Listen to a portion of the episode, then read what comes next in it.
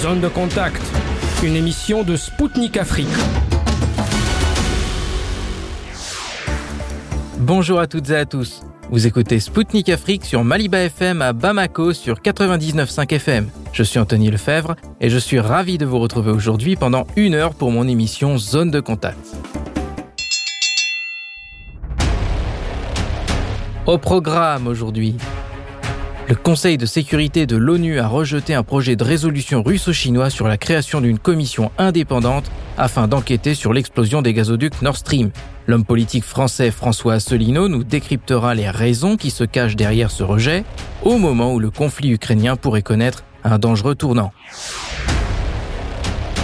Minsk souhaite renforcer sa présence diplomatique en Afrique, le Burkina Faso qui accepte une aide militaire de la Côte d'Ivoire et Donald Trump convaincu que Vladimir Poutine et Xi Jinping ont discuté de l'ordre mondial pour les 100 prochaines années.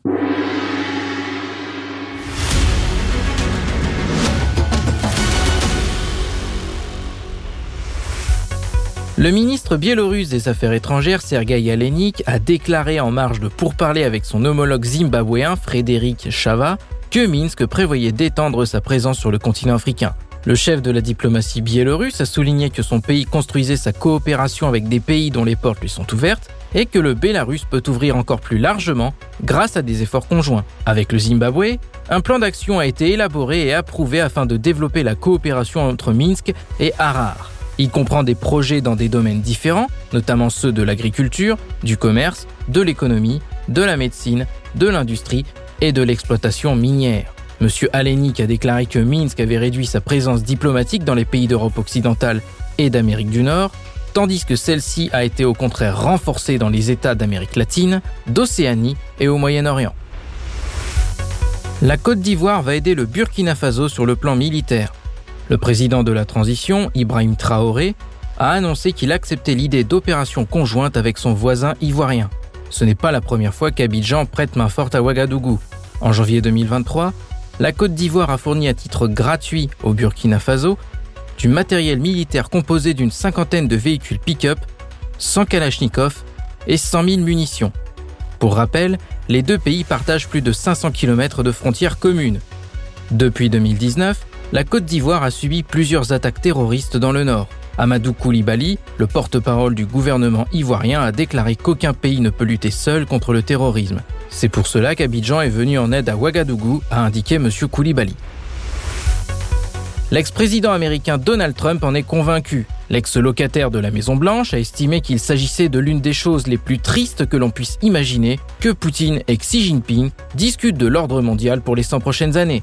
Ce qui a attiré l'attention de Trump et l'a amené à faire une telle conclusion, c'est une vidéo où on voit le dirigeant chinois dire à son homologue russe qu'ils étaient en train d'observer des événements sans pareil depuis 100 ans. Pour Donald Trump, qui souhaite revenir à la Maison-Blanche en 2024, ce constat marque un point bas dans l'histoire des États-Unis.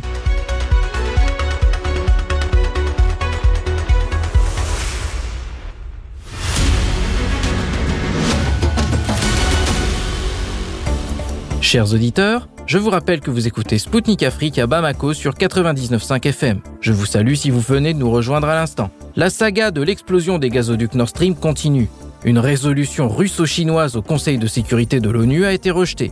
Elle proposait de créer une commission internationale indépendante chargée de mener une enquête transparente et impartiale sur le sabotage des pipelines transportant le gaz russe vers l'Europe occidentale. La Russie, la Chine et le Brésil ont voté en faveur de la résolution. Les autres pays, dont les États-Unis, se sont abstenus. Pourtant, trois investigations sont en cours. Elles ont été lancées par l'Allemagne, le Danemark et la Suède, sans en inviter la Russie, malgré plusieurs demandes en ce sens. Pour la porte-parole du ministère des Affaires étrangères russe, Maria Zakharova, l'émergence de la vérité portera préjudice aux États-Unis si une véritable expertise était menée. Pour rappel, des explosions ont eu lieu le 26 septembre 2022 sur les gazoducs Nord Stream 1 et 2.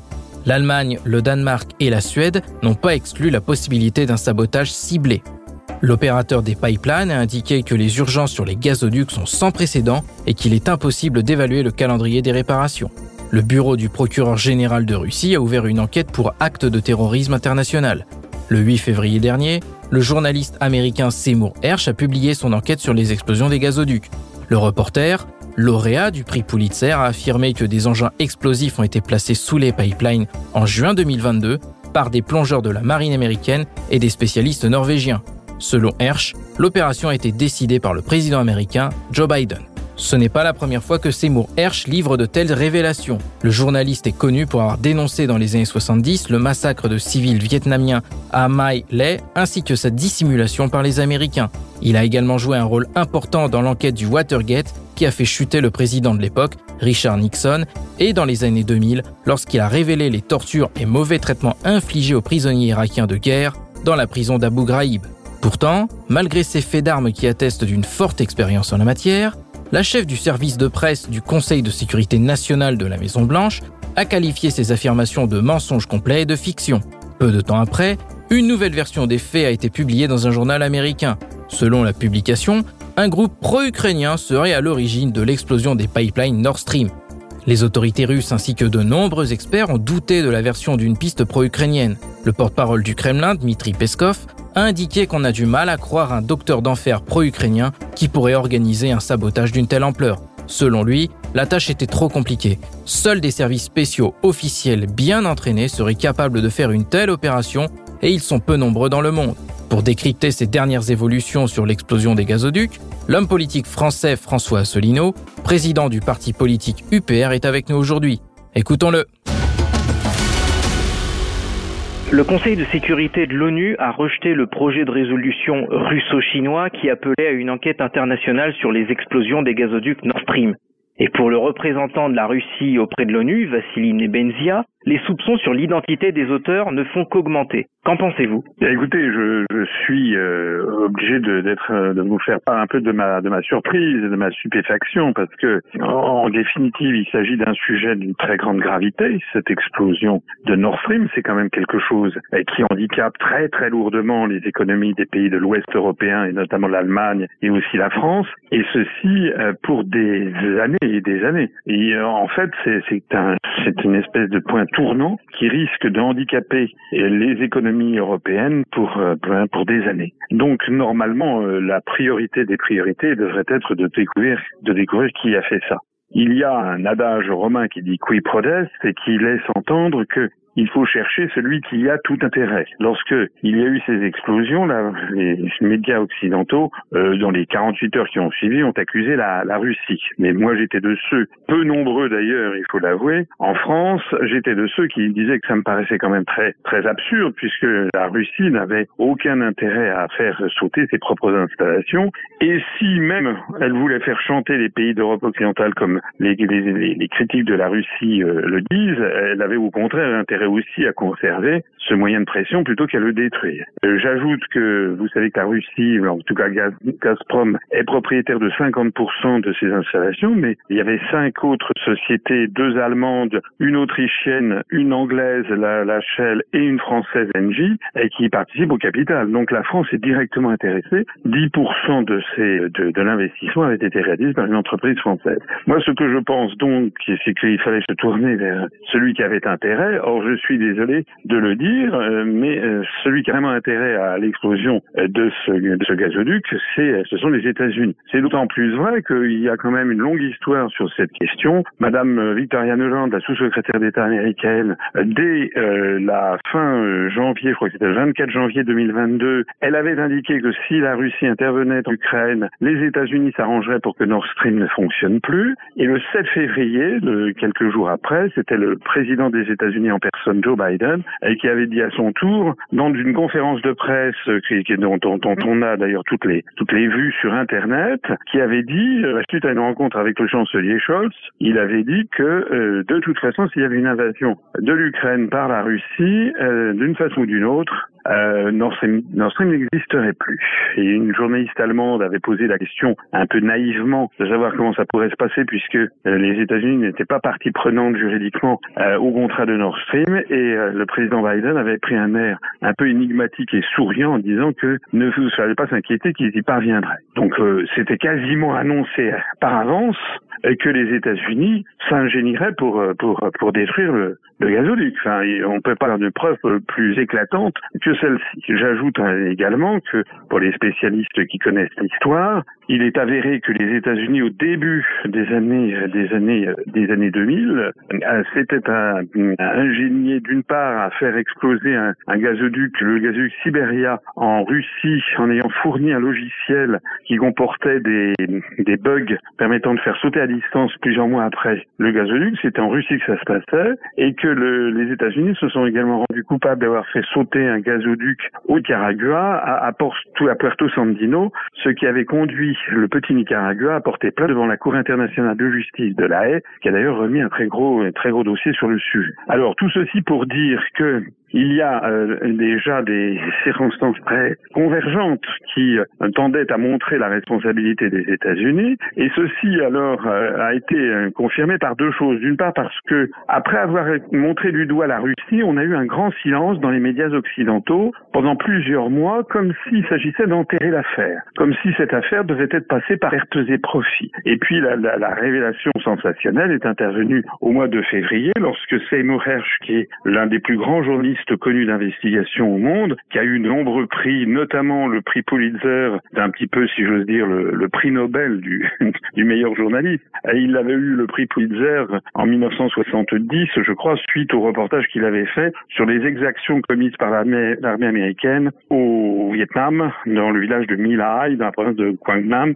où il y avait eu en mars 1968 environ 500 civils et qui avaient été assassinés par les soldats américains, j'allais dire assassinés par, par vengeance, donc c'était un, crime de guerre. Donc ceci avait marqué un tournant dans la guerre du Vietnam et avait valu, avait valu à Seymour ce, ce prix Pulitzer. Il avait eu également des prix d'autres récompenses, notamment des récompenses d'un prix qui est attribué par des anciens de la CIA et de la NSA, avec qui à l'évidence il noue des contacts et il a parfois des informations de première importance parce qu'il arrive qu'il y ait des fonctionnaires euh, américains qui parfois désapprouvent ce que commettent leurs propres administrations, surtout lorsqu'ils sont passés à la retraite.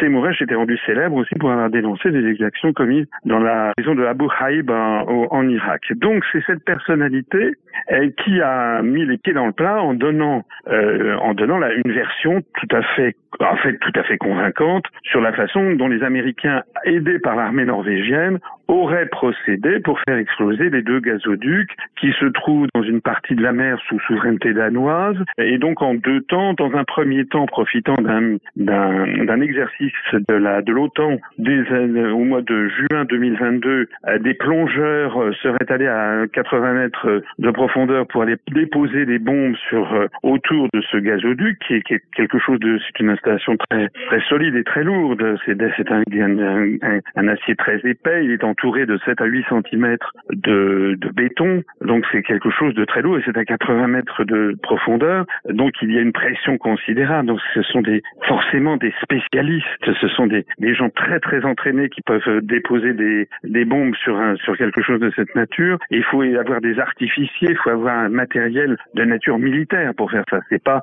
c'est pas une simple petite euh, c'est pas un cocktail Molotov comme on dit. Donc ça veut dire que ça veut dire que forcément c'était des professionnels. Et donc Seymour Hersh a indiqué que c'était des, des, des, plongeurs de l'armée américaine qui auraient déposé ces bombes en juin avec une espèce de capteur radio se déclenchant sur une certaine fréquence. Et c'est ensuite au mois de bien plus tard, donc au mois de, mois de septembre, euh, que plusieurs mois après, qu'un un avion de reconnaissance de l'armée norvégienne aurait jeté à l'endroit convenu une balise qui aurait émis un son particulier déclenchant, déclenchant les, les, les explosions. Alors c'est ce système en deux temps qui aurait permis de découpler la présence de navires américains en juin de l'explosion survenant plusieurs mois après et donc qui a priori comme ça ne pouvait pas être appelé, être être imputé à l'armée américaine mais ces explosions sont sorties comme ça de, sans qu'on le voit et c'est ce système en deux temps qui aurait permis de brouiller les, les pistes. En tout cas c'était voilà voilà l'information qu'a donné Seymour qui était quand même en tout cas très très très, intéressante et très assez convaincante, d'autant plus que ça allait dans le sens de ce que je disais tout à l'heure. Alors suite à ça, comme vous le savez, il y a eu un grand silence euh, pendant plusieurs semaines, environ pendant un mois. Euh, en France et dans les pays occidentaux, il y a eu un narratif fait par les par les médias tendant à discréditer Seymour Hersh. C'est-à-dire que cet homme, qui est quand même une des célébrités du journalisme mondial, a été dénigré, qu'il était sénile, qu'il était très controversé. Enfin, c'est un procédé habituel de dénigrement pour quelqu'un qui dit quelque chose qui déplaît. pour et puis très vite, ça a été enterré. Ça a été, au bout de quelques jours, on n'en a plus parlé. Jusqu'à ce que le chancelier Scholz se rende de nouveau aux États-Unis. Donc ça, je crois que c'était euh, le 7 mars. Donc il y a un peu moins de, il y a, un peu plus de trois semaines, il y a trois semaines. Et là, euh, à l'issue de cet entretien avec euh, le chancelier Scholz, du président des États-Unis, les, Américains ont fait savoir qu'ils avaient une piste extraordinaire. C'était des pêcheurs pro-ukrainiens dont on ignorait un peu la nationalité. Est-ce que c'était des Polonais ou autres euh, qui auraient qui auraient fait ça. Et alors, c'est une déclaration très importante parce que ça ça change un revirement de la part du camp occidental. Dans un pendant pendant plusieurs mois, ils avaient indiqué que c'était la Russie et d'un seul coup, le narratif changeait et les États-Unis ont incriminé des gens qui étaient pro-ukrainiens. Alors c'est déjà un point intéressant, c'est que ça prouve que euh, les Occidentaux ont compris qu'ils ne pouvaient plus continuer à accuser la Russie, que personne n'y croyait. Donc du coup, ne pouvant plus accuser la Russie, ils ont accusé l'Ukraine. Sauf qu'alors, à la surprise générale, le, régime de M. Zelensky a protesté en disant qu'il n'était absolument pour rien, ce qui montre au passage qu'il y a des tensions entre Washington et Kiev et que l'Ukraine n'a pas envie euh, d'être d'être montrée comme responsable d'une affaire qui ne la concerne pas. Donc, euh, à partir de ce moment-là, de nouveau, on n'en a plus entendu parler jusqu'à cette information concernant euh, concernant ce dont vous ce sur quoi vous m'interrogez, qui est la saisine du Conseil de sécurité de l'ONU par la Russie et la Chine, qui demandent qu'une enquête indépendante soit soit diligentée. Euh, c'est d'autant plus, moi, ça me paraît d'autant plus nécessaire. Tout d'abord, c'est une un sujet d'une très grande importance, comme je le disais tout à l'heure, euh, mais euh, en plus, il faut savoir que la Russie est quand même concernée au premier chef, hum, parce qu'elle possède 50% des installations, parce que ça concerne ses relations d'approvisionnement de, gaz à, toute l'Europe occidentale. La Russie, malgré ses demandes, a été écartée de l'enquête. Elle n'a non seulement elle n'a pas été conviée à participer à l'enquête,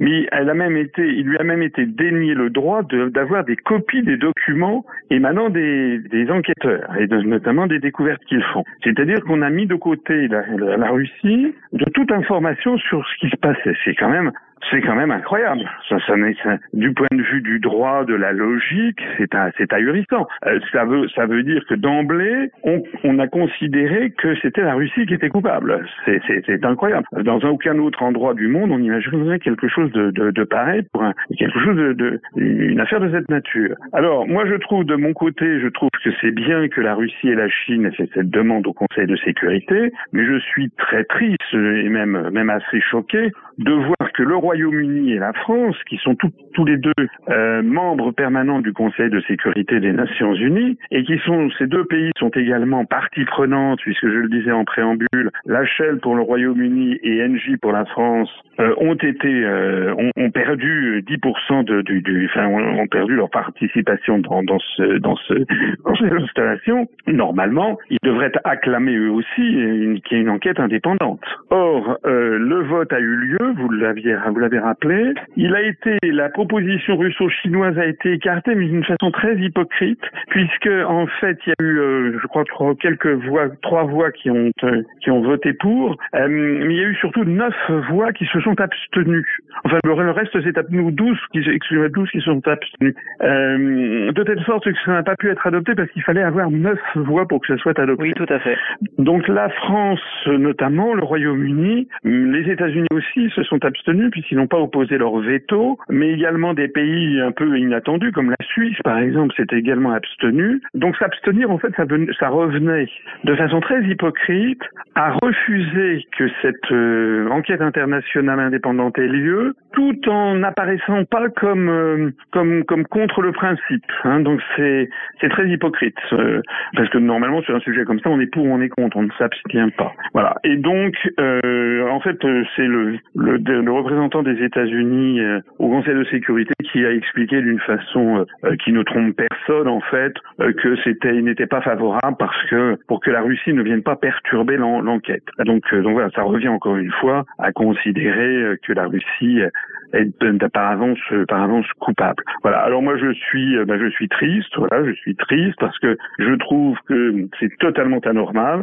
Tout est anormal dans cette affaire et le pire, c'est que même la France ne veut pas avoir une enquête indépendante. C'est quand même, c'est quand même incroyable.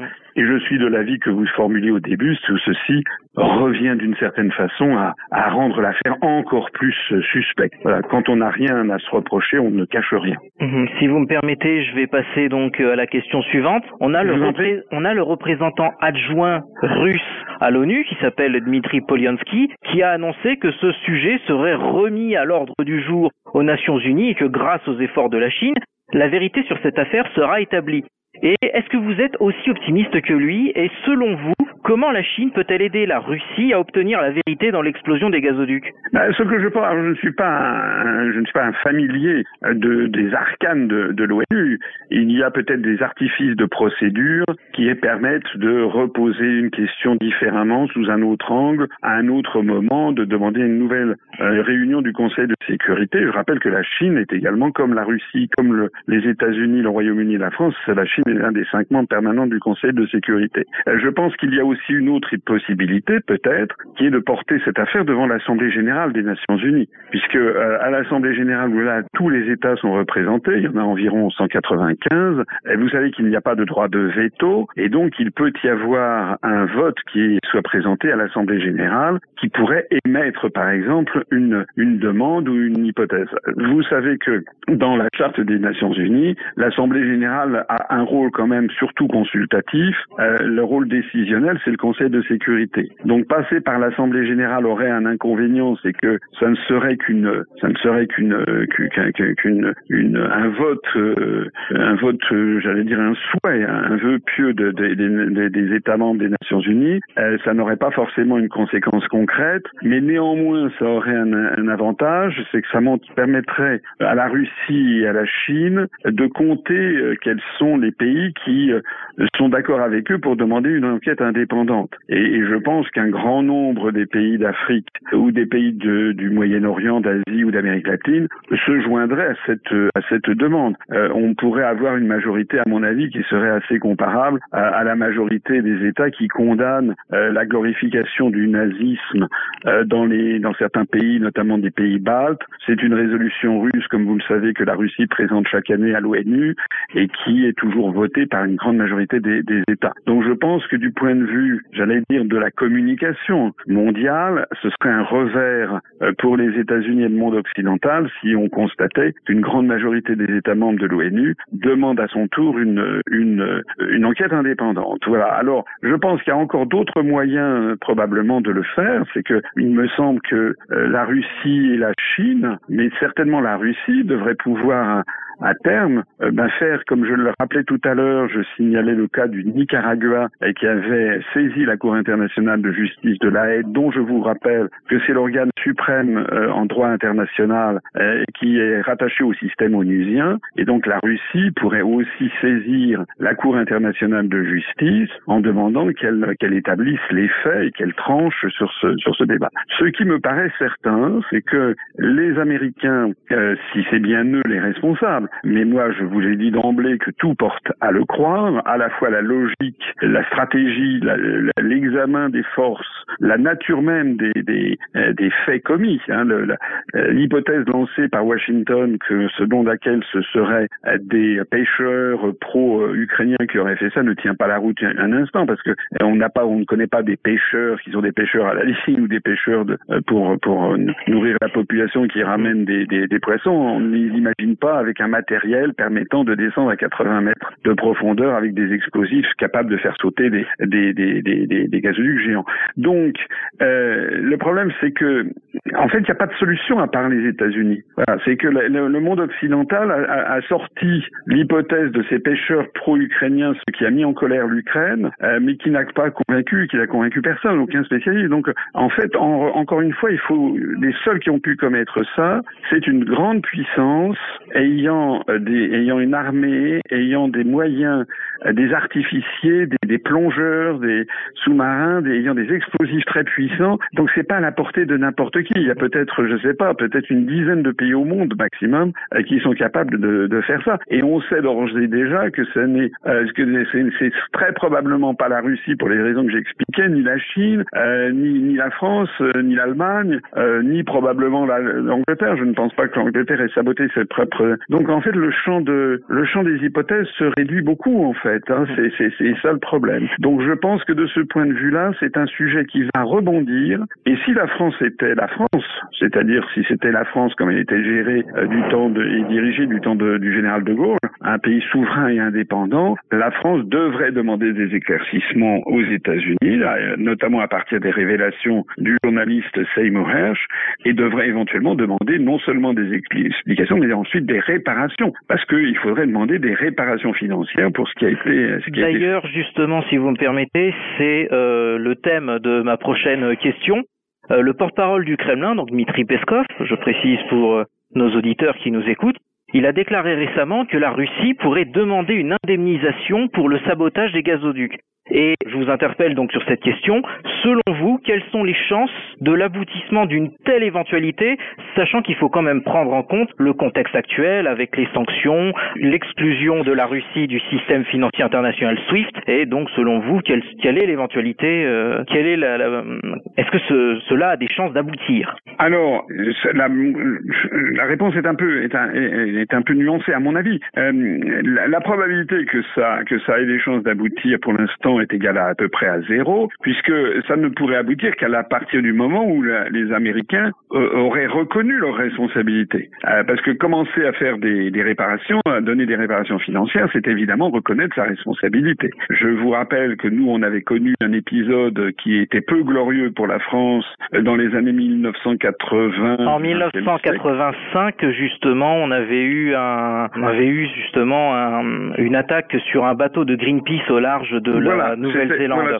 exactement, c'est ce que j'allais vous dire. C'était le Rainbow Warrior qui était dans le port d'Auckland et qui avait été euh, dynamité par des euh, par des sous-mariniers français euh, pour les services de renseignement français. Et il y avait eu malencontreusement un mort qui était à bord de ce, de ce navire. Donc, ce qui était c'était c'était une petite péripétie par rapport à Nord Stream. C'était jamais qu'un navire un navire sans, sans, sans non stratégique. Ça n'avait rien à voir avec avec Nord Stream. Mais il y avait eu un mort, un mort d'homme, c'est évidemment, ça avait rendu l'affaire tragique, et euh, il était apparu assez rapidement que c'était des services secrets français qui avaient fait ça. Donc ça avait mis plusieurs mois, et finalement la France avait fini euh, sous la pression, les pressions diplomatiques de la Nouvelle-Zélande et de ses alliés, la France avait été contrainte de reconnaître sa responsabilité et ensuite de faire des, versements, notamment aussi parce que les, auteurs, les artificiers qui avaient été, été les auteurs de ça, avaient été arrêtés en Nouvelle-Zélande était tenu prisonnier un peu, ça n'était, le mot n'était pas,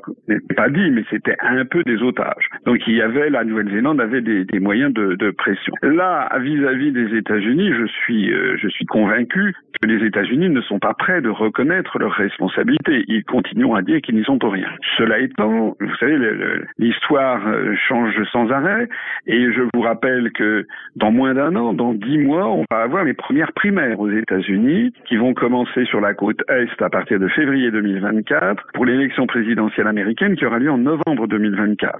Alors, si Joe Biden est réélu en novembre 2024 pour un deuxième terme, deuxième mandat, euh, je pense que ça ne résoudra pas la question. Mais si d'aventure c'était soit Donald Trump euh, qui était retenu euh, comme candidat des républicains puis élu en novembre 2024, ou si c'était son, son dauphin qui est également son concurrent, le gouverneur de Floride, Ron DeSantis, euh, qui, euh, qui, est qui est candidat à la candidature des Républicains. Si c'est lui qui a l'investiture républicaine et si c'est lui qui est élu, on lui prête quand même d'avoir une volonté de d'arrêter de, de, cette, cette, euh, cette implication de, des États-Unis en Ukraine. Vous savez que l'opinion publique américaine euh, évolue beaucoup, comme d'ailleurs les opinions publiques occidentales et françaises sur cette question. Le soutien euh, à l'Ukraine, qui a été imposé euh, comme une comme une vérité d'État quasiment par tous les médias dans les pays occidentaux, ce soutien s'effrite, s'est effrité. Et vous avez en France beaucoup de Français qui sont hostiles à notre implication en Ukraine, et c'est le cas également, notamment dans l'électorat des républicains américains. Donc si d'aventure il y avait un changement de présidence, donc en janvier 2025, Hein, le 20 janvier 2025, euh, suite aux élections de novembre 2024, peut-être à ce moment-là un nouveau président des États-Unis, et si le conflit continue à cette époque, il souhaitera régler le conflit euh, euh, en Ukraine, et dans le cadre d'un grand, d'un règlement général, un règlement général qui toucherait à la fois les relations entre la Russie et la et l'Ukraine, mais qui toucherait aussi les relations euh, entre les États-Unis et les pays de l'Union européenne, et notamment sur cette affaire de gazoduc. Donc c'est pour ça que je pense que les la Russie euh, a, intérêt, mais, malheureusement elle devrait être, la France euh, devrait faire pareil que la Russie, a intérêt à ce que le dossier ne soit pas enterré, mais qu'il continue à être vivace et qu'il soit un petit peu, comme on dit en français, comme un, comme un caillou dans la chaussure, c'est-à-dire qu'il ne cesse que d'être présent et qu'on n'abandonne pas cette affaire et que la France souhaite avoir le fin mot de cette histoire et éventuellement des compensations. C'est pour ça que je pense que la stratégie euh, russe sur cette, sur cette question me semble la bonne. Il ne faut pas laisser tomber. Alors je vais poursuivre. Donc outre l'aspect économique, on a aussi l'aspect environnemental. Et le, sabotage du gazoduc a porté aussi un coup aux écosystèmes de la mer Baltique. On a un groupe de scientifiques dirigé par Hans Sanderson de l'université d'Aarhus au Danemark, qui a démontré que les marsouins seraient les espèces qui pourraient le plus souffrir de la destruction de ces gazoducs. Et euh, pour euh, en guise de transition, c'est également le cas des populations civiles en Ukraine avec les munitions à uranium appauvri. Et je vous rappelle que la Grande-Bretagne a annoncé par l'intermédiaire de sa vice-ministre de la Défense qu'elle allait livrer à Kiev ce type d'armes. Et euh, malheureusement, euh, c'est un triste hasard euh, du calendrier. cette annonce est intervenue presque 24 ans après le début des bombardements de l'OTAN en Yougoslavie, où, je rappelle pour nos auditeurs, alors évidemment, ces obus ont été utilisés en Irak, mais également en Yougoslavie et euh, ça a causé des cancers parmi la population. Pour rappel, le taux de cancer, un des taux de cancer les plus élevés en Europe aujourd'hui est en Serbie et euh, cela est une conséquence directe des bombardements qui ont eu lieu à cette époque-là. Et donc si vous voulez ma question que je vous pose, pourquoi Londres joue un jeu dangereux sur cette question? Pour répondre à ce que vous avez dit, euh, il y a plusieurs considérations que vous avez évoquées. Euh, oui, cette affaire de, de gazoduc est, une pollution majeure de, la mer Baltique. Oui, les armes à uranium appauvri euh, peuvent provoquer des, des, maladies, des congénitales, des maladies, des, cancers, des malformations à la naissance, euh, des horreurs en fait pendant des, décennies. Donc vous avez vous avez raison. On peut ajouter d'ailleurs au passage que le fait que l'Occident, les, les, pays d'Europe occidentale ne puissent plus s'approvisionner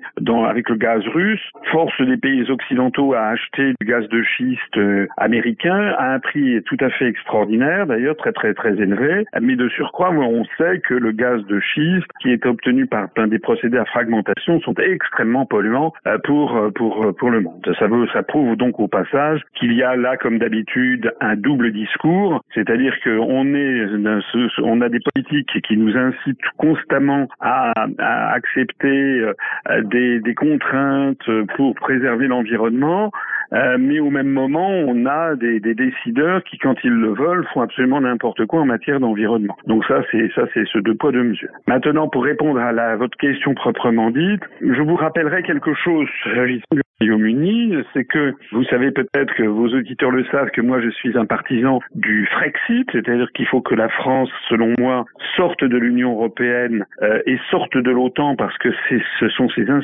ces instruments internationaux qui ont ligoté la France pieds et poings liés, en fait, qui ont fait de nous un, vassal des États-Unis d'Amérique et que les Français souhaiteraient, je pense, euh, reprendre ce que la France était bah, du temps de, de De Gaulle, comme je le citais tout à l'heure, c'est-à-dire un pays souverain, indépendant, ayant sa propre sa propre politique. Alors j'en profite pour vous dire qu'il y a des gens qui parlent du Brexit au Royaume-Uni. Le Royaume-Uni est sorti de l'Union européenne, c'est exact.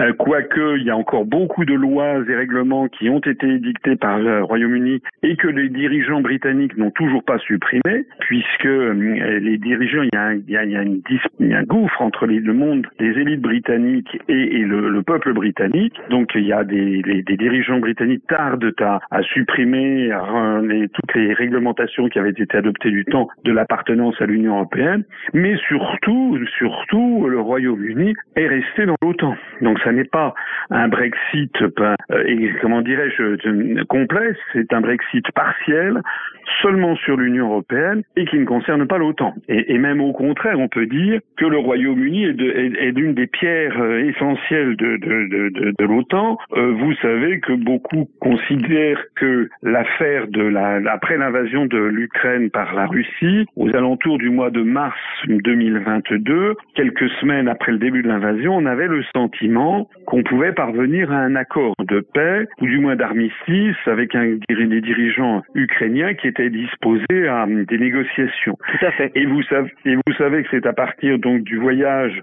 euh, de Boris Johnson, l'ancien premier ministre britannique, qui s'est rendu sur place donc en avril-mai 2022, euh, que d'un seul coup ces négociations ont été euh, interrompues sur pression otanienne. Euh, L'OTAN et les États-Unis, euh, s'exprimant par la voix de Boris Johnson, ont, ont, ont, imposé quasiment aux dirigeants de Kiev de, de poursuivre le, le combat. Voilà. Donc, on a avec le Royaume-Uni un, un pays et qui est un peu le fer de lance des intérêts américains en Europe. Je vous rappelle également que Boris Johnson euh, a fait savoir son intention, enfin son intérêt, à succéder au Norvégien Jens Stoltenberg, qui est à la tête de, l'OTAN, au secrétaire général de l'OTAN actuel. Norvège, dont je rappelle d'ailleurs au passage les liens avec le Royaume-Uni et avec les États-Unis, puisque d'après Seymour Hersh, comme je le disais tout à l'heure, c'est la Norvège avec les forces américaines qui, qui auraient j'utilise du conditionnel, qui auraient organisé la destruction de, de du, du, gazoduc. Donc, euh, je pense que ce que vous faites, ce dont vous faites état, se relève de cette espèce de ce qu'on appelle en français le jusqu'au boutisme, une espèce de volonté de, de, sans arrêt monter, monter les enchères euh, face à la face à la Russie. Personnellement, je trouve ça vraiment très inquiétant euh, parce que euh, il faut quand même les peuples ne sont pas d'accord les peuples d'Europe ne sont pas d'accord. Ils sont, bon, beaucoup de Français euh, euh, sont favorables à l'Ukraine parce qu'ils entendent toujours, toujours la version pro-ukrainienne à la télévision. Mais il y a aussi beaucoup de Français qui se renseignent ailleurs, notamment sur Internet, notamment sur mon, sur ma chaîne de télévision UPR TV où on a des centaines de milliers, des, parfois des millions de vues de, de gens qui viennent se renseigner pour avoir un, une autre, un autre son de cloche, comme on dit. Et donc le soutien, euh, le soutien de, de, des Français à, à ce qui se passe en Ukraine et au soutien à l'Ukraine est, est, en fait beaucoup plus faible que ce que les médias veulent faire croire. Et donc euh, la France euh, là-dedans est entre deux feux, sachant que Macron, le président français, est quelqu'un qui n'est pas qui n'a pas son libre arbitre, qui est qui est également sous sous, sous pression. J'espère en tout cas que les Anglais n'iront pas jusqu'à aller à ce, cette livraison d'armes à uranium appauvri, parce que ça marquerait d'une part effectivement un risque environnemental et humain absolument épouvantable, mais ça marquerait aussi une marche supplémentaire vers une déflagration mondiale. Par contre, je voudrais attirer votre attention sur euh, une condamnation qu'a fait l'ex-premier ministre italien Giuseppe Conte. Lui, il a fustigé le recommence. Il a fustigé le silence des élus italiens et européens sur la livraison de ces armes à Kiev. Et dans le même temps, en Italie, on a l'actuelle première ministre Giorgia Meloni qui avait dans un discours très ferme au Parlement italien déclaré que les conditions pour lancer des négociations n'étaient pas réunies. Et si vous voulez, on a un peu l'impression que les Européens ne veulent pas de la paix en Ukraine. Et euh, pour moi, est-ce que vous êtes d'accord avec cette affirmation? Je, je, la nuancerai en, en disant que euh, ce sont les gens, ce sont les, les, dirigeants qui ne sont pas d'accord, parce que les dirigeants ne sont, les pays d'Europe ne s'appartiennent même plus. La vérité est là, c'est que ils ont désormais un pistolet sur la tempe. Euh, Madame Georgia Meloni, qui nous avait été présentée comme une femme d'extrême droite, qui était contre l'Europe, ça. Ah bon, en fait, en fait, elle est, elle est devenue évidemment un soutien, un suppôt de, de l'Ukraine et de la géopolitique américaine. On voit d'ailleurs la même chose en France, puisque en France, le parti politique que je, qui se développe très bien en ce moment, mais qui est totalement interdit des médias, l'UPR, euh, nous, nous sommes interdits des médias, mais à part nous qui demandons l'arrêt des livraisons d'armes à l'Ukraine, qui demandons l'arrêt des, des, sanctions contre la Russie, et qui demandons euh, ultérieurement la sortie de la France de l'OTAN et de l'Union européenne, moi je suis totalement interdit d'antenne, mais je suis le seul à dire ça quasiment, puisque tous les partis politiques en France, y compris la gauche de M. Mélenchon, mais y compris aussi l'extrême droite, enfin ce qui était appelé l'extrême droite de Madame de Madame Le Pen, maintenant se sont tous rangés derrière l'Ukraine. On l'a vu avec la déclaration du président, du nouveau président du Rassemblement national, Jordan Bardella, qui, euh, euh, à la grande fureur d'ailleurs de beaucoup de ses électeurs, a, décidé que voilà qu'il fallait se ranger derrière l'Ukraine, que la, euh, avait été trop naïf vis-à-vis de Vladimir Poutine, etc. Donc, en fait, ça veut dire quoi? Ça veut dire que les dirigeants en France on peut on, on, on, s'intégrer dans leur raisonnement le fait qu'ils doivent obéir à Washington. C'est toujours ça. Et s'ils ne le font pas, ils sont interdits d'antenne, donc ils végètent, euh, ils ne peuvent pas se, se développer. Donc en fait, c'est ça le problème, et c'est pareil pour Madame Meloni. les Américains ont des moyens de pression, notamment par l'intermédiaire aussi de l'Allemagne, de, de, la participation à l'euro. Euh, nous avons des, nous savons, les pays du sud de l'Europe euh, ont besoin du soutien de la Banque centrale européenne pour éviter une hausse des pour se maintenir dans l'euro, qui est une monnaie qui de toute façon a vocation à, exploser. En tout cas, ce sont mes analyses. Euh, il y a des prêts, le, taux d'endettement des pays du Sud est très important. Il y a des pressions de, en termes de, chantage financier, en termes de chantage militaire, en termes de chantage commercial, en termes de chantage sur les lois extraterritoriales. Donc, euh, on a des dirigeants qui ont accepté, pas seulement en France, de se plier à la, au pouvoir de Washington et nous sommes devenus des pays euh, colonisés qui ne disent pas leur nom, mais c'est ça. Mais quelque part, compris, mais quelque part, l'exemple de Giuseppe Conte qui n'est plus au pouvoir, est-ce que ça donne pas, selon vous, l'impression que une fois qu'on est sorti des arcanes du pouvoir, il est beaucoup plus facile d'avoir son opinion euh, sur euh, un sujet donné, comme par exemple le dossier ukrainien? Ben écoutez, vous avez vous avez mille fois raison. Je suis absolument d'accord avec vous. On le voit en Italie, mais on ne le voit pas seulement en Italie. Je voyais récemment, il y a Dominique de Villepin, le qui était que je connais personnellement, qui était ministre des Affaires étrangères de Jacques Chirac. Vous vous rappelez qu'il était intervenu au moment de la guerre en, en Irak. Il était intervenu à l'ONU pour s'y opposer, enfin dire que la France laisser entendre que la France ne voterait pas et qu'elle pourrait mettre son veto à ce déclenchement de la guerre. D'ailleurs, il n'y a pas eu de vote au Conseil de sécurité. Les Américains sont intervenus en Irak illégalement puisqu'il n'y a pas eu d'accord au Conseil de sécurité. Euh, c'est la dernière fois, c'était en 2003, c'était il y a 20 ans, c'était la, c'est la dernière fois que la France a été à peu près conforme à ce qu'elle avait été autrefois, c'est-à-dire un pays euh, souverain et indépendant qui a sa propre géopolitique. Et j'ai vu il y a quelques jours que M. Dominique de Villepin a, a, donné une interview dans je ne sais plus quel euh, média où il revenait sur cet épisode et où il expliquait que il avait eu un entretien avec Colin euh, avec Colin Powell, le secrétaire d'État américain, et que celui-ci, euh, il en était presque venu aux mains, qu'il avait pratiquement failli lui sauter à la gorge. Enfin, il a, il a commencé à révéler des choses. On a un autre exemple dans ce sens, ce sont les, les, les, les, révélations que, que, l'ancien président Mitterrand a, a faites euh, au journaliste Georges Mac Benamou dans un livre qui est sorti en 1987 en France, excusez-moi, 97 en France, qui s'appelait Le dernier Mitterrand et quelques semaines avant de mourir, Mitterrand a fait des, a fait une espèce de testament, si vous voulez, euh, politique. Et il a, il a eu ces phrases terribles. Il a dit la France ne le sait pas, mais euh, les Français ne le savent pas, mais la France est en guerre. Et c'est ce qu'il a dit. Il a dit les Américains veulent un pouvoir sans partage sur le monde. C'est une guerre inconnue, une guerre euh, sans mort apparemment et pourtant une guerre à mort. Ça veut dire que le président Mitterrand, qui a été pendant 14 ans président de la République, dès qu'il a quitté ses fonctions et quelques semaines avant de mourir, puisqu'il était atteint d'un cancer, euh, ben il a, il, a, il, a, il a soulagé sa conscience en disant ça, en disant que les Français ne le savent pas, mais que la France est en guerre en fait avec les États-Unis qui veulent un pouvoir sans partage sur le monde. Voilà. Normalement, nous serions une démocratie. Moi, ça fait ces révélations de, de Mitterrand qui sont sorties, et qui n'ont jamais été contestées. Hein. Ça devrait faire l'objet d'un débat public. Moi, j'en ai parlé dans des conférences, j'en ai parlé dans des vidéos, donc ça, c'est ce qui me vaut une certaine renommée sur Internet. Mais c'est un débat qui est totalement interdit dans, les, grands médias euh, français. Et dans les grands médias français, on veut continuer à nous faire croire que les Américains sont nos alliés, qu'ils nous protègent, etc. Alors qu'en réalité, ils nous dominent et ils nous imposent des politiques qui sont en train de, progressivement de nous détruire, pas seulement d'ailleurs en matière économique, mais aussi en matière sociétale, euh, en nous imposant euh, la woke culture, la LGBT culture, euh, toutes choses qui sont qui viennent des États-Unis et qui nous sont imposées, que cela nous, nous plaise ou nous plaise ou pas. Ça s'appelle un pays un pays dominé dominé colonialement en fait. Chers auditeurs, nous allons marquer une courte pause. Spoutnik Afrique revient très vite avec notre invité du jour, François Asselineau. A tout de suite sur Maliba FM.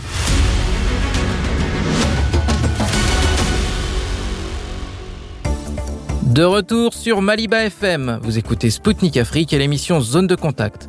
Je salue les auditeurs et les auditrices qui viennent de nous rejoindre. Notre invité du jour, François Asselineau, homme politique français, président du parti politique UPR et ancien candidat à la présidentielle française, est toujours parmi nous. Après les gazoducs Nord Stream et les munitions à l'uranium appauvri, revenons à la rencontre entre Vladimir Poutine et Xi Jinping. On a eu récemment euh, la visite de Xi Jinping à Moscou. C'était son premier déplacement à l'étranger après sa réélection. Et donc, il a rencontré euh, Vladimir Poutine. Et le président russe a déclaré que le plan de paix proposé par Pékin était conforme aux approches de la Russie et qu'elles peuvent, euh, donc, ce plan peut servir de base à un règlement pacifique lorsque l'Occident et Kiev seront prêts. Et si vous voulez, ça donne quelque part un message d'espoir. Est-ce que la résolution de ce conflit passera par la Chine selon vous? Alors, il y aurait beaucoup de choses à dire dans ce que vous dites. Tous ces sujets sont d'une immense importance.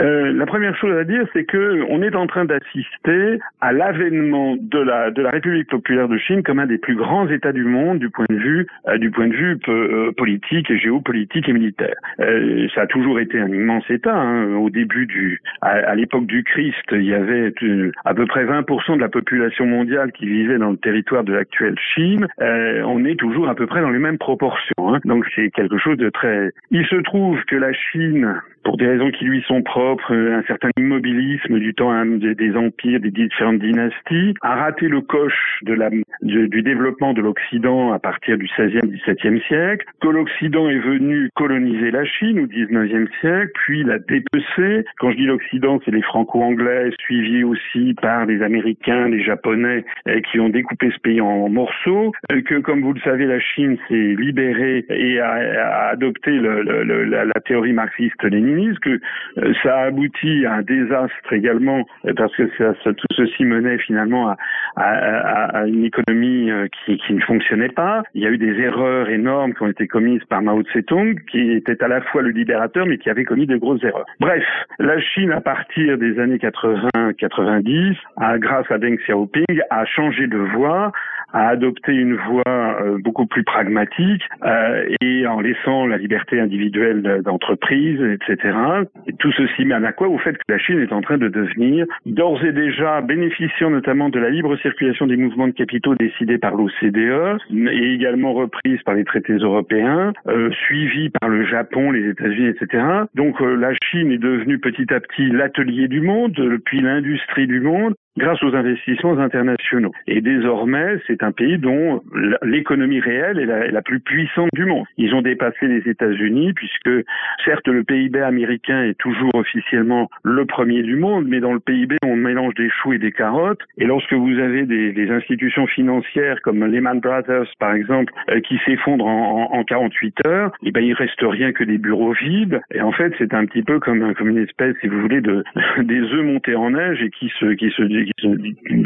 La Chine, elle, ce qui fonde le produit intérieur brut de la Chine, euh, ce sont des choses très très réelles, l'industrie, l'industrie automobile, l'industrie lourde, les aciéries, l'industrie navale, c'est du solide et puis aussi une industrie euh, militaire. Dans tout ce contexte, la Chine maintenant accède et c'est tout à fait nouveau depuis 20 ans, elle accède au rang de de toute première puissance mondiale. J'ajoute, comme vous le savez, que c'est un pays, c'est le pays le plus peuplé du monde, même s'il est en train d'être rattrapé par l'Inde, avec à peu près un milliard 500 millions d'habitants, euh, et donc c'est un c'est un colosse.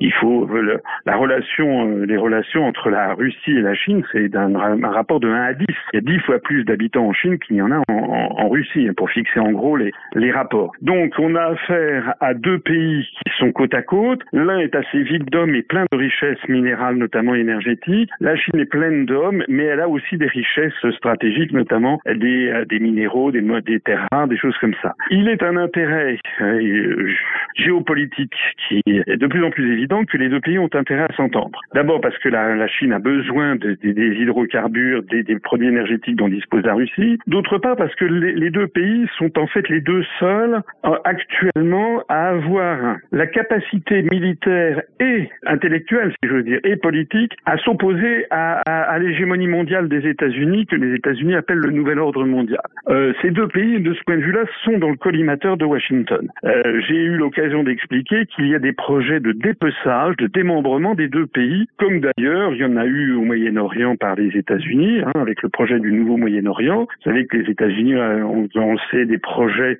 ils ont eu le, ils ont eu la transparence, comme on dit, de mettre ça sur la place publique, mais de démanteler par exemple l'Arabie Saoudite en deux, trois États, euh, de démanteler la Turquie en plusieurs États en créant un Kurdistan. Il ne faut pas s'étonner d'ailleurs au vu de ces cartes qui circulent, qui ont été publiées dans le journal des vétérans américains dans la foulée des, attentats du 11 septembre, il ne faut pas trop s'étonner de voir les actuels dirigeants turcs et euh, saoudiens, euh, le président Erdogan et le prince héritier Mohamed Ben Salman, qui prennent, qui ont pris leur distance d'avec Washington parce qu'ils se sont rendus compte qu'ils risquaient eh bien, de passer aussi à ce, ce grand démembrement. J'ai développé des idées pour montrer que ce que l'on appelle l'Europe des régions enfin, dans l'Union européenne, en fait, c'est également la même idée de démembrer les grands États-nations euh, comme la, le Royaume-Uni, l'Espagne, la France, avec ses projets de régions de plus en plus autonomes. La même chose existe avec la Russie et existe avec la Chine. Avec la Russie, il y a eu par exemple une réunion d'une organisation qui s'appelle l'Union des Nations libres de Russie, qui s'est tenue le 24 février 2022 à, Prague, qui a eu droit d'ailleurs aux honneurs du Kiev Post, c'est-à-dire du plus important journal euh, ukrainien de,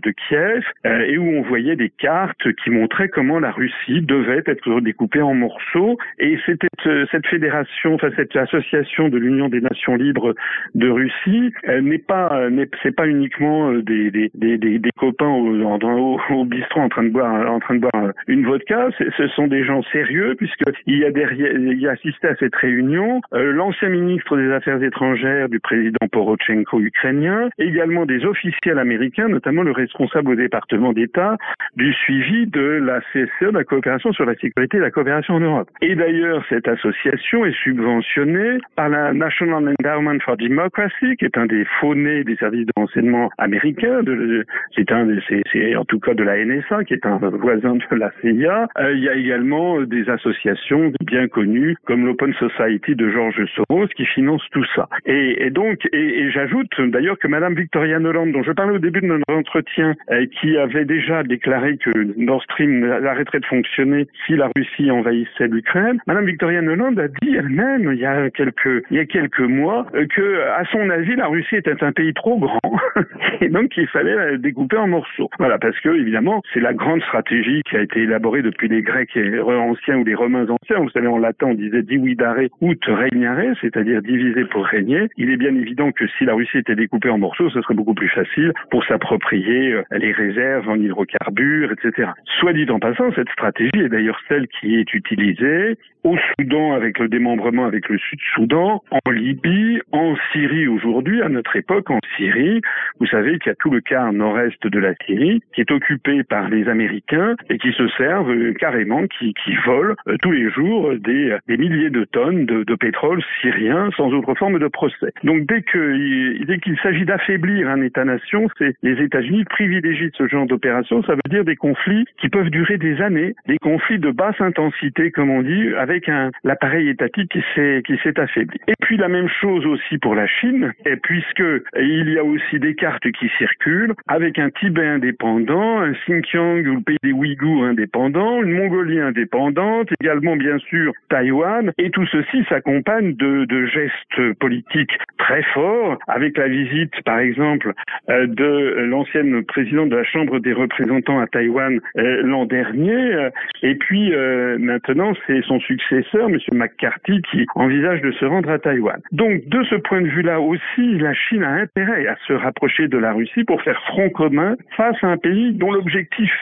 clair, même avoué, énoncé, il suffit de chercher un petit peu, est de, les démanteler. Donc je pense qu'il y a ceci. Alors ça, ça pose un problème aux États-Unis parce que hum, c'est assez curieux d'ailleurs. J'avoue, je ne comprends pas très bien la stratégie américaine parce que on, on, peut pas, peut pas faire tout à la fois. Voilà. En français, on a un, proverbe qui dit c'est avoir les yeux plus gros que le ventre. C'est-à-dire qu'on ne peut pas à la fois essayer de prendre l'Ukraine, de rattacher l'Ukraine à, l'OTAN, donc de menacer directement les intérêts les plus fondamentaux de la Russie. On ne peut pas à la fois défaire ça, pré présenter par ailleurs des projets de démembrement de la Russie et en même temps faire la même chose à la Chine.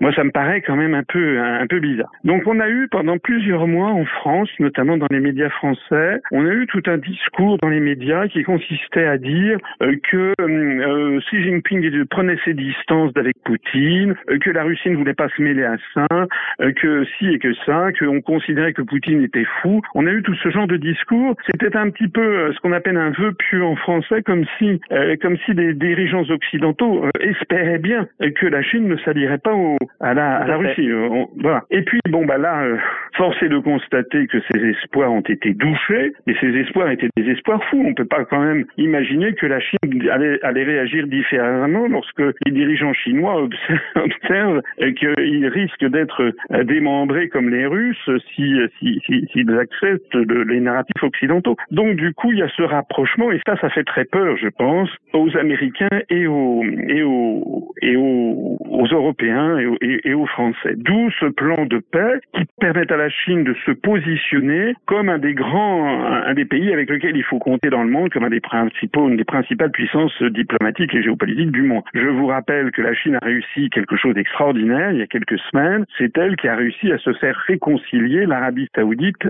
et l'Iran. L'Arabie saoudite est la principale puissance musulmane sunnite et l'Iran la principale puissance musulmane chiite. Donc la Chine a réussi à se faire réconcilier ces deux pays qui avaient rompu leurs relations diplomatiques en 2016 et il n'est pas anodin de souligner que ces deux pays euh, était jadis sous influence américaine. Jusqu'en 1979, l'Iran, du Shah d'Iran était une quasiment un vassal de Washington, et jusque dans les années 2010, l'Arabie Saoudite était un vassal de Washington. Euh, ça l'est d'ailleurs toujours un peu puisqu'il y a des soldats américains qui sont en Arabie Saoudite. Mais il est très intéressant de constater que ces deux pays, qui étaient jadis parmi les principaux alliés de Washington dans la région, sont sont, sont, sont détachés. L'Iran s'en est détaché en 79. L'Arabie l'Arabie saoudite est en train de s'en détacher, de se rapprocher des BRICS, de se rapprocher de la Russie. L'Arabie saoudite, le prince Mohammed Ben Salman a accueilli, a fait un, accueilli pour une visite d'État fastueuse le président chinois il y a quelques semaines et quelques mois. Et donc la, la, la Chine apparaît comme un joueur nouveau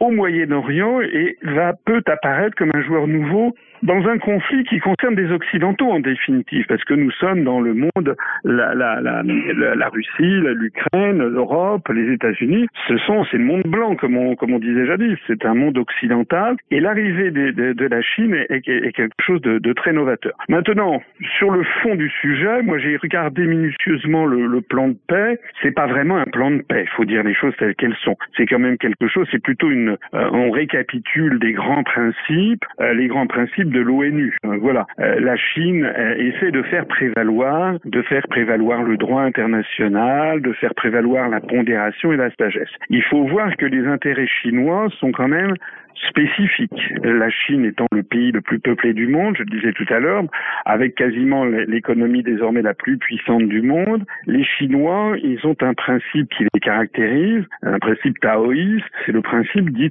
du Wu Wei, c'est-à-dire le non-agir. C'est-à-dire que euh, les Chinois n'agissent que lorsqu'ils y sont absolument contraints et forcés, mais ils aiment bien aussi que les, laisser les choses évoluer selon leurs tendances naturelles. Actuellement, euh, le, le monde tel qu'il va fait que la Chine est en train de devenir la première puissance mondiale. Donc les Chinois ne veulent pas que les choses changent, ils veulent que les choses continuent en l'état puisque c'est ce qui assure leur prééminence. Donc de ce point de vue-là, les Chinois sont très ne, ne, veulent, aimeraient beaucoup que euh, la guerre en Ukraine s'arrête au plus vite pour pouvoir voilà reprendre le, commerce, reprendre euh, les, les relations avec l'ensemble des pays du monde, y compris avec l'Europe. Euh, tout ce qui risque de nuire à la paix mondiale est quelque chose que les Chinois fuient. Ils n'ont donc pas exactement quand même les mêmes intérêts que, que les Russes et qui sont directement attaqués. Les Chinois donc essayent de faire prévaloir ce, ce plan de ce est plutôt un rappel de, bons sentiments et de, et de principes de, droit. Que la clé de, la situation se réside à Washington. C'est Washington et Washington seul qui peut décider du jour au lendemain de l'arrêt de la guerre. D'ailleurs, Donald Trump, vous savez, avec les, propos à l'emporte-pièce qu'on lui connaît, mais qui sont parfois pleins de bon sens, l'ancien président américain Donald Trump a dit que s'il revenait à la Maison Blanche, il réglerait l'affaire en 48 heures. Merci beaucoup, Monsieur Assolino. C'était un plaisir de parler avec vous. C'était François Asselineau, homme politique français. Il a réagi au projet de résolution de la Russie et de la Chine, rejeté par le Conseil de sécurité des Nations Unies, qui prévoyait la création d'une commission afin de mener une enquête impartiale sur le sabotage des pipelines Nord Stream. Il a ensuite commenté l'intention de la Grande-Bretagne d'envoyer à l'Ukraine des munitions à uranium appauvri, non sans risque pour la santé de la population. Chers auditeurs, Spoutnik Afrique, c'est tout pour aujourd'hui. Nous rendons maintenant l'antenne à Maliba FM. Rassurez-vous, moi Anthony Lefebvre, j'aurai le plaisir de vous retrouver très vite pour une nouvelle émission. D'ici là, portez-vous bien. Zone de contact, une émission de Spoutnik Afrique.